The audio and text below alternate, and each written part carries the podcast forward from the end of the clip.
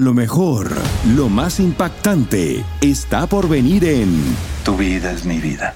De lunes a viernes a las 8 por Univisión. Hola, soy Borja Voces y te doy la bienvenida al podcast de Edición Digital. Con muchísimo gusto, Carolina Sarasa en este ya. A continuación escucharás las noticias más importantes del día.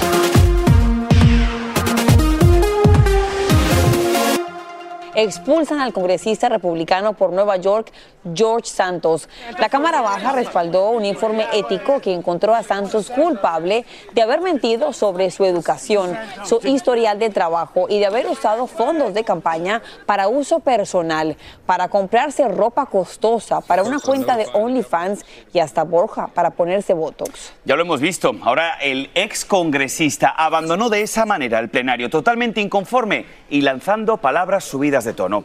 Claudia Uceda tiene las reacciones en vivo desde la capital del país. Claudia, muy buenas tardes. Vamos contigo, adelante. Hola, ¿qué tal? ¿Cómo están? Buenas tardes. Así es, un día histórico el que se vivió en la Cámara de Representantes, ya que George Santos fue expulsado del Congreso. Este es un voto inusual porque se necesita el apoyo de más de dos tercios de la Cámara de Representantes para que este procedimiento tenga éxito y se logró, ya que el voto fue de 311 a favor y 114 en contra. Al final del voto, George Santos salió de la Cámara Baja caminó, cruzó todas las escalinatas y pues no dijo ninguna palabra. Se lo veía frustrado, enojado, entró a un carro sin contestarle todas las preguntas de la prensa. ¿Qué es lo que va a pasar ahora? El Congreso le va a mandar una carta a la gobernadora de Nueva York indicando oficialmente que el escaño de Nueva York está vacante y ella, la gobernadora de Nueva York, es quien va a tener que iniciar este proceso para que se realice una elección especial. Bueno, eso es todo lo que tengo por el momento. Regreso con ustedes allá al estudio. Y en la historia de este país solo ha pasado en seis ocasiones que son expulsados congresistas. Muchísimas gracias, Claudia.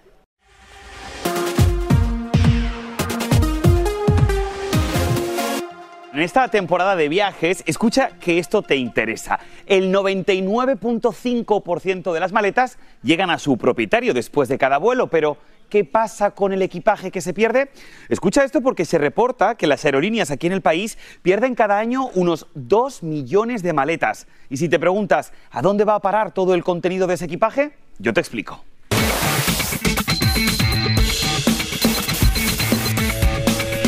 Lamentablemente, si nadie las reclama, estas maletas pasan entonces a ser de la aerolínea una vez que se le paga a los pasajeros la indemnización. Las maletas después son enviadas a Scottsboro, una pequeña ciudad de 93 millas al noroeste de Atlanta. Bueno, allí hay un almacén llamado Unclaimed Baggage o equipaje no reclamado. Esto es un almacén de aproximadamente 60.000 yardas cuadradas, imagínense. Y allí se vende todo el equipaje perdido con un descuento de entre el 50 y el 70%. La verdad, en muchas de estas ocasiones, Carolina, las indemnizaciones no cubren ni por asomo todo el contenido que tenemos en las maletas. Yo sufrí un retraso en una de las maletas eh, hace ya en un viaje a España y la verdad que es creo que la peor pesadilla. No se lo deseo, vamos, ni a mi peor enemigo. Es un dolor de cabeza, especialmente cuando viajamos con niños y dependemos de todo lo que está adentro de esa maleta. Ojalá que esto no le pase a nadie que esté de viaje.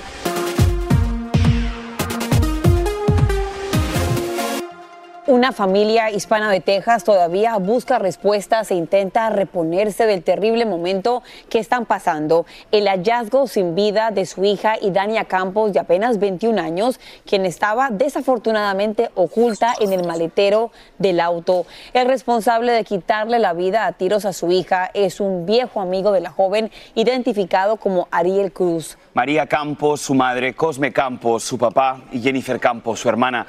A los tres, de verdad, muchísimas gracias por estar con nosotros, familia Campos. Sentimos muchísimo por los dolorosos momentos que ustedes están atravesando y admiramos muchísimo su valentía para estar hoy en la edición digital. De verdad que se lo agradecemos muchísimo. Su hija y su asesino confeso se conocían desde la secundaria. ¿Usted sospechó alguna vez que este hombre podría actuar de esa manera en contra de su hija ¿Y por qué lo hizo? Yo le decía a mi esposo, le dije a ese muchachito como que no sé, no, no, no me cae. Y yo le decía a mi niña, mi hija, le digo, el muchacho no, ni hablan, o sea, no decía nada, nomás con la, Nomás se miraba ser el muchacho. Con mi esposo se estuvo, platicaba un poco. Ya después yo, yo le vino el muchacho, habló con mi esposo, que algo que quería salir con, con mi niña. Y mi esposo dijo, no, yo le tengo que decir a su mamá. Dice, porque los dos tenemos que tomar una decisión. De verdad que yo lo veo sentado ahí con su familia y no puedo imaginar un momento tan terrible cuando ustedes, siguiendo su instinto, abren ese maletero del carro y ve el lugar lleno de sangre y el cuerpo de su hijita. Pues todo empezó de, temprano porque pues ella uh, iba y dejaba a mis hijas a, a, la escuela, iba y dejaba una y luego iba y dejaba a nosotros a, a la high school y pues uh, le hablé, no me contestó, le hablé a a, a mi esposa y tampoco. Mi muchacha Jennifer me llamó, dice, pa, dice, ya este, encontraron el carro. Y ya por lo que hice, hice el, el, reporte a la policía, la policía llegó y pues no, uh, me dijo que pues tenía que esperar 24 horas, que porque era mayor de edad y pues, ya le esperaba, pues agarré un martillo y quebré el vidrio y pues Ah, cuando abrí la, la,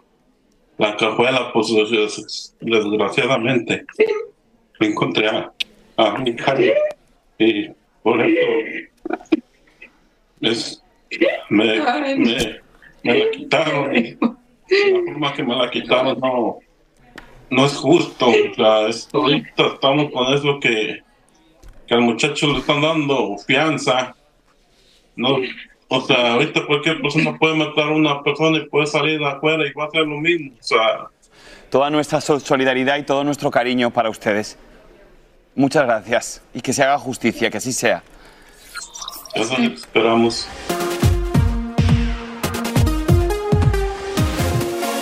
Y ese tema la verdad que es muy interesante, Carito, porque cuando hablamos del autismo, por lo general nos referimos a un niño o a un adolescente con una personalidad algo tímida a quien le cuesta mucho relacionarse con otras personas. Pero escuche esto porque cada vez con más frecuencia el afectado por el autismo no es un niño, sino un adulto. Y es que escuche esto, solo en Estados Unidos unos 5.4 millones de personas padecen de lo que se conoce como desorden del espectro autista.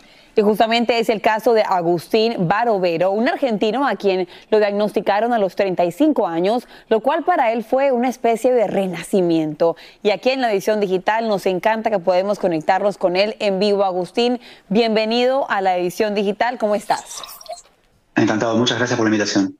No, a ti es algo tan importante, lo hablaba con mi compañero Borges, decíamos tantas personas adultas que hasta este momento no han sido diagnosticadas.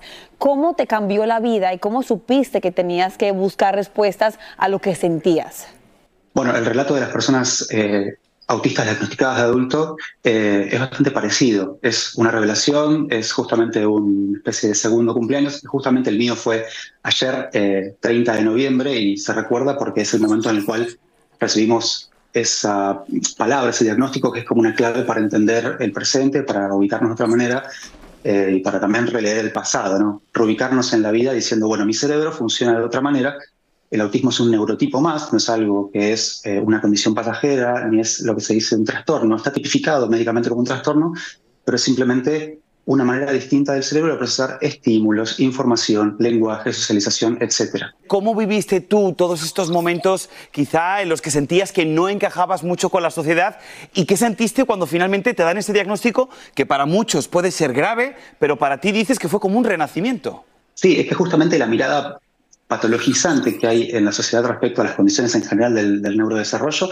es esta, la idea de que tenemos una enfermedad que hay que tratar, que es algo que es algo, digamos, que debe curarse, eh, pero de nuevo, es una manera de funcionar del cerebro que cuando no sabemos, eh, es decir, durante toda nuestra infancia y toda nuestra adolescencia, y la adultez joven en mi caso, eh, nos produce un desajuste, como un desacople, sobre todo por lo que son las normas sociales que muchas veces personas autistas no entendemos. Pues mira, Agustín, te vamos a felicitar. Lo primero por haber estado aquí con nosotros, de verdad, muchas gracias por tu tiempo. Y lo segundo, yo te quiero felicitar por tu valentía, por tu valentía de romper todos los parámetros, todos los paradigmas, estar en un programa de televisión, reconocer cómo ha sido tu diagnóstico y sobre todo ayudar a otros a que igual están pasando por las mismas dificultades que tú pasaste para que se animen a encontrar ese diagnóstico y encuentren ese renacimiento como el que tú has tenido, querido. Te mandamos un fuerte abrazo para ti, Agustín. Gracias. Muchísimas gracias. Gracias por la invitación. Este es el podcast de Edición Digital, con noticias sobre política, inmigración, dinero, salud y mucho más.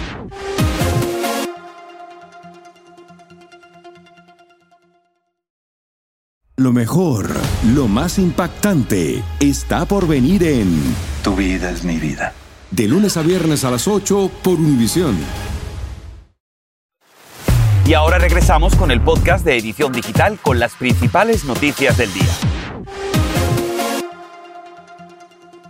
Atentos a esta información porque una investigación encontró que uno de cada cinco adolescentes utiliza melatonina como un suplemento para dormir. No solamente eso, el reciente estudio publicado por JAMA Pediatrics detalla que el 6% de niños de 1 a 4 años y el 18% de los menores entre los 5 y 9 años reciben melatonina de sus padres como una ayuda, Borja, para llegar a ese anhelado sueño. Pues bien, a juzgar por los números, parece que es un tratamiento que los padres utilizan mucho, pero para entender mejor el tema hemos invitado al doctor Ilan Shapiro, director de Asuntos Médicos y corresponsal de salud para Altamed, al que por supuesto recibimos con mucho gusto. Doctor, muchísimas gracias por estar con nosotros aquí en la edición digital. La pregunta del millón, doctor, ¿existe algún riesgo para los niños que toman este medicamento con regularidad? Bueno, la melatonina es una hormona que nosotros tenemos naturalmente y la, realmente nuestro cuerpo lo produce al momento que se empieza a poner, ahora sí, el anochecimiento y nos ayuda a iniciar la parte del sueño. Al momento que nosotros tenemos una sobredosis, podemos llegar a tener problemas médicos y también muy importante, pues al momento de utilizar lo que es la melatonina, pues estamos dejando a nuestros niños sin que aprendan cómo iniciar el sueño y cómo poder dormirse bien. Entonces tenemos que ver qué es lo que estamos haciendo para mejorar esto. ¿Qué pasa si un niño se toma más de la dosis indicada? ¿Podría ponerse en peligro su vida? En la gran mayoría de las sobredosis que tenemos de melatonina, pues nada más les da dolor de panza, cansancio y se sienten mal. Eh, tenemos un 15% que pueden llegar a tener eh, necesidad de ir al hospital debido a que pues la inconsciencia, se pueden estar inconscientes, pueden tener problemas respiratorios y otras complicaciones más. Por eso la mejor recomendación, Carolina, es asegurarnos que cualquier medicamento que tengamos en casa estén resguardados y por lo menos que tengamos una par de barreras para que los niños no tengan un acceso fácil a ellos. Claro. Entonces, doctor, a juzgar porque estamos viendo según los números que los padres lo están utilizando, ¿se consideran o se recomiendan pausas en el tratamiento? La realidad es que no existe como una adicción a la melatonina. Esa es la buena noticia. La mejor recomendación es que eh, sí es importante hacer esas pausas porque de esa manera nosotros vamos a darle oportunidad a los niños que aprendan a dormir. Muchas veces son cosas que pues están tomando mucha cafeína, mucho azúcar en el día, eh, no están teniendo suficiente actividad física y eso lógicamente dificultado y aunado con las pantallas, pues no tienen ganas de dormirse cuando se tienen que dormir. Entonces son cositas que tenemos que tomar en cuenta porque la melatonina es buenísima para iniciar el sueño, no tanto para mantenerlo. Doctor Elan Shapiro, como siempre, es un gusto conversar con usted y también a la gente en casa le recomiendo que directamente hablen con su médico, que le mande una fotografía de la pastillita para asegurarse que sí es la apropiada. Que tenga una buena tarde. Muchísimas gracias, doctor. Ahora también eso es alarmante porque reportamos una cifra récord de personas que optan por quitarse la vida. Esos números que no se veían en este país desde el año 1941.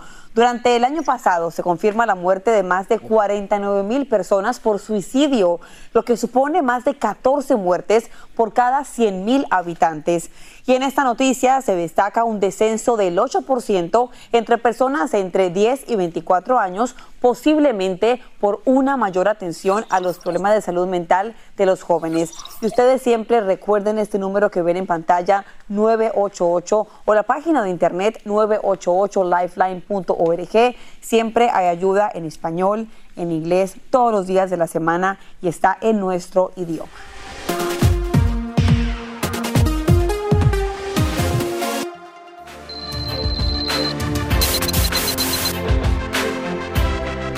Y es que les tengo buenas noticias, excelentes noticias. Y es que todavía hay tiempo si no reclamaste tu cheque de estímulo por la pandemia. Ojo, seguramente se acuerda, hubo tres. Aquí les cuento paso a paso cómo hacerlo. El primero fue de 1.200 a 5.000 por cada menor de edad. El segundo fue de 600 por cada adulto menor elegible. Y el último fue de 1.400 por cada adulto o menor. Es importante saber que hay dos fechas límite para pedirlo tienes directamente hasta mayo del próximo año 2024 en el caso de los impuestos del 2020 o el 15 de abril del 2025 para los impuestos del año 2021. Así que es importante que la gente directamente se comunique con su contador para que pueda hacerlo. Oye, precisamente hablando de reclamos, a ver esta historia que definitivamente ha generado mucha polémica en redes. En Colombia, el Ministerio de Hacienda pagó por error hasta tres veces el aguinaldo de Navidad a diferentes funcionarios en varios departamentos por un fallo, dicen, en el sistema de pagos. Y ahora les están pidiendo a los empleados que lo devuelvan, ya que quien no lo haga, ojo, podría incurrir en varias sanciones disciplinarias. Bueno, nuestra pregunta del día es la siguiente. ¿Qué harías tú si tu empresa te paga tres veces por error? ¿Lo devolverías? Raquel Esparza dice lo siguiente, pues primero que me lo den y después veré qué hago. Vamos con la respuesta de Shena Morales. Comenta, bueno, pues yo lo que haría es simplemente devolverlo, es lo justo. Y Kingel Ruiz dice lo siguiente, lo regreso, igual te lo van a descontar tarde o temprano. Tiene toda la razón seguramente se darán cuenta. Efectivamente, ¿no? A mí me, gustaría verlo, lo que pasa es claro, si no es de uno, no se lo puede gastar, pues eso es como tener un caramelito, ¿no? Se te cae la baba, pero no puedes.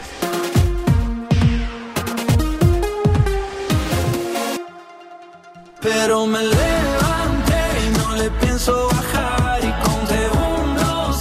Diego Torres es el responsable de que todo el talento de Univisión llevemos semanas tras semanas levantándonos, acostándonos con ese soniquete en la cabeza, pero hoy me levante y no le pienso bajar. Bienvenido. Hola Borja, querido, ¿cómo estás? Los tengo a todos bailando acá en Univision. A ¿eh? todos nos has puesto a bailar. ¿Cómo se siente al hacer bailar a personajes de la industria de la noticia que siempre les vemos todos los días detrás de ese desk súper serios? Yo creo que no han podido caer ante la tentación de Mejor que ayer, que tiene un beat que te seduce mucho. Es una canción que también lo que dice y el ritmo eh, tiene magia, tiene magia. Entonces me encanta cuando me llamaron y que, que, la querían utilizar como campaña, que estaban todos bailando y bueno, vine a participar con ellos, así que feliz de, ser parte. Yo creo, Diego, que tú eres un experto en hacer canciones que nos levantan el ánimo, que levantan la esperanza. Y yo creo que en el mundo en el que estamos viviendo en este momento es algo tan y tan necesario. ¿Por qué compusiste esta canción? ¿Qué estabas pensando? Mira, yo creo que todos atravesamos, Borja, en la vida crisis, vía crucis, pequeños o, más intensos. Eh, y cuando amamos, gozamos, pero también sufrimos en el amor, ¿no? De eso habla un poco esta canción, habla de la derrota y de cómo aprendemos en la derrota, no aprendemos en el éxito. El éxito es, efímero y, la derrota nos viene a visitar muchas más veces que el, que el triunfo y es la que nos enseña, pero en definitiva, valorar la vida es lo que nos hace sentir de que estamos vivos. Cuéntame, digo, ¿qué ha significado para ti el que Univision haya escogido tu canción como canción principal de esta campaña de Navidad donde destacamos el brillar juntos. ¿Qué significa para ti brillar juntos? Me da mucha alegría ¿no? que Univision se haya enamorado de la canción y que la, la, estén planteando y utilizando para la campaña. Yo creo que brillar juntos, mi interpretación es que todos tenemos una luz propia, que a veces se opaca. Vivimos en un mundo de brillos y también de cosas opacas, de cosas terribles que pasan y de cosas maravillosas, ¿no? ¿Qué te gustaría que la gente pensara o cuál es el mood que te gustaría que la gente tuviera escuchando tu tema? Es maravilloso lo que recibo ya, Borja, de la gente que, que, hizo propia la canción, o por una crisis, o por una situación, o por una ruptura, o una separación que está viviendo, por una pérdida, por alguien que, que se fue y dejó un espacio vacío y me encanta ver el contagio que la canción produce y esta cosa viral en TikTok y en todas las redes y la gente lo canta. Y... Bueno, pues a todos los colegas de Univisión ya saben que tienen una cita en la gira de Diego Torres. Ahí, si nos ¿eh? va mal en las noticias, nos vamos contigo de gira, ¿hecho? Vamos practicando. Venga, va. Pero me levanté y no le pienso bajar y conté un, dos, tres para volver a empezar. Yo no me rendiré.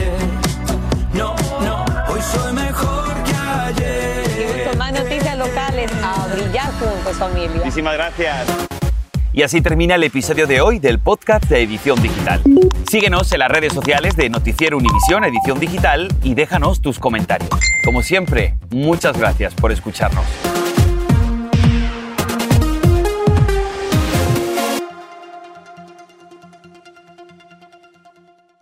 lo mejor, lo más impactante, está por venir en Tu vida es mi vida. De lunes a viernes a las 8 por Univisión.